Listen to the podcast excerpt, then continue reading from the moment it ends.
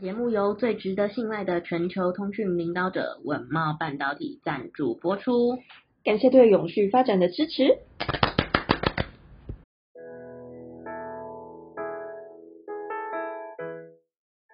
欢迎收听 ESG This Week，我们每天会为您带来重要有趣的 ESG 永续新闻，希望透过本节目提高大家对 ESG 议题的认识，引导大家关注永续发展，共建世界公民新未来。Hello，大家好，我是 ESG 世界公民数位治理基金会的 Phil。Hi，大家好，我是 ESG 永续思维学院的 Helly。学院致力协助你在 ESG 变革中成为机会领先者。好，那今天直接跟大家分享新闻。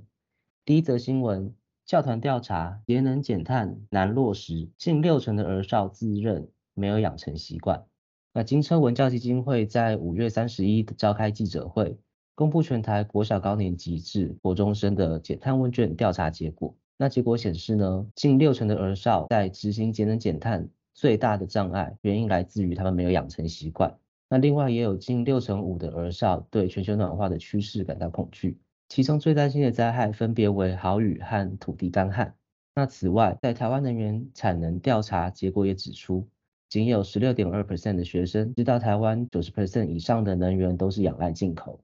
金车文教基金会总干事曾青云表示，若想减缓与调试气候危机，除了知道外，更要做到。从调查中也发现，没有养成习惯是影响儿少落实减碳行为的一大障碍。那因此，建议学生可以先从生活中的小事着手，有意识的检视、记录日常生活，将有助于建立正向习惯。嗯，这件事情我记得小时候学校为了要培养我们正确的刷牙习惯跟漱口习惯，他们就是会在午休的时候，然后就是强迫大家一定要去排队，然后拿一个漱口水漱口。那我觉得这件事情可能我们也可以应用在减碳上，就是呃学校其实对于现在的求学生来说是一个很重要的一个教育场所。那如果学校能有一些相关的活动寄出，那我觉得对我们的学员来说应该也会是一个很大的帮助跟养成习惯。我觉得家长也是除了学校之外，学生另外一个模仿的对象。那像我以前学校会推广节能减碳嘛，就是随手关灯啊，随手关水。我妈就会跟着做，然后我就、嗯、就是有被影响到，就是养成那个良好习惯，然后导致于现在我妈如果忘记关灯、忘记关锁就很火大。对，其实我觉得家长影响小朋友的这个程度也很大，所以是家长跟小朋友都可以一起养成这样的习惯。那如果原本还没有这样子的习惯的话，现在开始培养也不晚。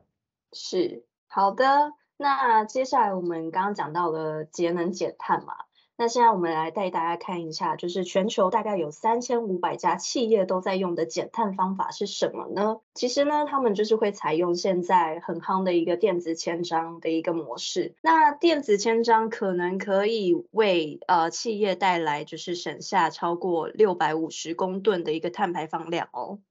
那随着 ESG 浪潮的兴起啊，节能减碳已经成为近两年来企业营运的重点。而数位化更是实现减碳目标的最快的途径之一。那针对这样子的趋势呢，凯西行动科技商务开发副总张博汉先生呢，就为企业提出显著的减碳效益。其实呢，就是采用电子签名，将纸本合约变成电子合约，企业不需要去导入架构庞大的或者是功能丰富的 IT 系统，其实只需要整合电子签章内部流程作业。然后从安全性、有效性、易用性，还有扩充性这四个面向去进行评估，找到最合适的电子签名解决方案，就能够看到显著的减碳效益。那根据中华电信绿色企业报告统计啊，一张 A4 纸的二氧化碳碳排放量大概是十八公克。那至二零二三年上半年，使用凯系行动科技的点点签完成电子签名的文件已经超过了两百万份。如果换算成一般纸本合约的使用量啊，等于可以少砍掉三千六百棵树的这个数量，节省碳排放量甚至超过了六百五十公吨。那目前在全球也已经超过三千五百家企业导入凯矽行动科技的点点签服务，其涵盖了比如说像是金融产业、科技产业、制造业、旅游业、网络服务业。媒体业、教育等等相关产业。那纵观这些企业导入电子签名后的改变，除了减少纸张用量以及能源消耗，其实还有提高作业效率、文件管理将会变得更有保障，那维持业务不中断的三大效益。我记得我以前在前一份工作的时候，有一件很印象深刻的事情，就是我们每年大扫除的时候，大概都会清出十几大箱的纸本合约，还有几十箱的废纸。嗯那先不管说这些纸啊，换算成二氧化碳的排放量大概是多少，光是要找地方把这些纸存放起来就非常头痛。所以电子化，我觉得不是只有减少纸张、节省这个碳排之外，它也帮助我们更有效的去利用这些空间，我觉得是很棒的方式。对，没错，因为其实像台北这种寸土寸金的地方，我相信其实台湾也有很多的城市，就是房价或者是地价已经越来越上涨的一个趋势。那在这个趋势之下，企业要怎么去把资源运用到最大化，这也是企业需要去思考的一个地方。那电子签章可能就可以去解决这样子的问题。没错，那下一则新闻。行政院通过客运车辆电动化推动计划，总经费高达六百四十三亿元。为加速推动客运车辆的电动化，营造绿色公共运输环境，行政院通过交通部二零三零年客运车辆电动化推动计划，经费高达六百四十三亿元，将于明年起投入，协助客运业者将燃油公车汰换为电动公车。预计在二零三零年达到市区公车全面电动化的目标，并朝二零五零近零碳排的目标继续前进。交通部表示，在过去电动大客车推动的时候，因受限于车辆产品的性能不佳、价格偏高、通电环境设备，还有后勤维修体系，以及关键技术与零组件未能落实国产化等这些的课题，以至于客运业者汰换的意愿不高，电动大客车的数量成长缓慢。为因应台湾二零五零近零排放的路径及策略中的运具电动化及无碳化，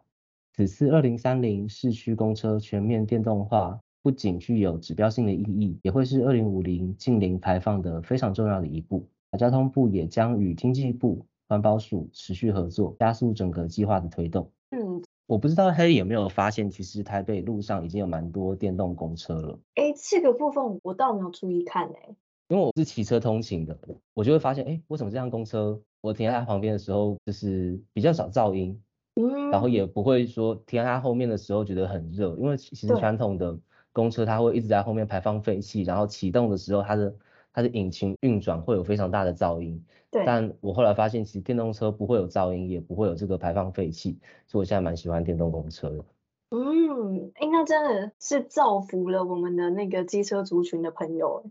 好啦，那带听众朋友就是来分享今天最后一则的消息。为因应六月一号世界牛奶日，瑞穗鲜乳限时两周新包装换上原木色的新衣，颠覆传统印象的白色鲜奶盒。那这个包装不仅在视觉上兼具质感，同时更能够展现了永续的巧思。那限定推出的这个原色瓶采用了国际趋势，经过英国碳信托验证唯一的减碳包装，如木包材。那此外呢，瑞穗鲜乳在减碳上所做的努力，其实也不仅于如此。除了采用经国际认证的一个包材之外呢，同时也长期投入友善牛只、友善使用能源、友善环境等等。那从牧场开始节能减碳，不仅带领酪农从就是以色列学习了包含了牛牛水上乐园，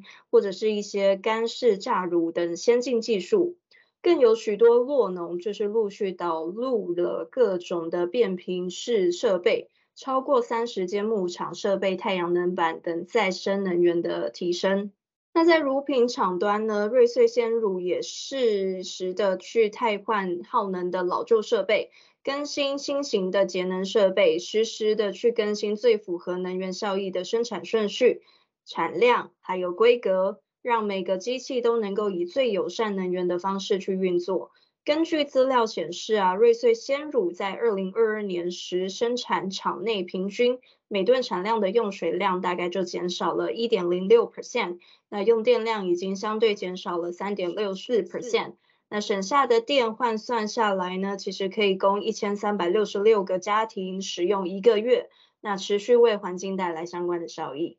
除了这个原色瓶之外，我记得这一两个礼拜在日本也有推出一个无包装的可乐瓶。那顾名思义，就是可乐瓶原本它外面会印制一圈广告纸在外侧，那这个可乐瓶就会省去这个印制广告纸的动作，减少多余的浪费。嗯，这听起来蛮棒。对啊，我觉得蛮新鲜的，而且就是很明显可以感受到他们想要减碳的参与行动这样子。对，实际的行动。好，那今天 ESG This Week 的新闻分享就到这边，大家下个礼拜见，拜拜。拜拜。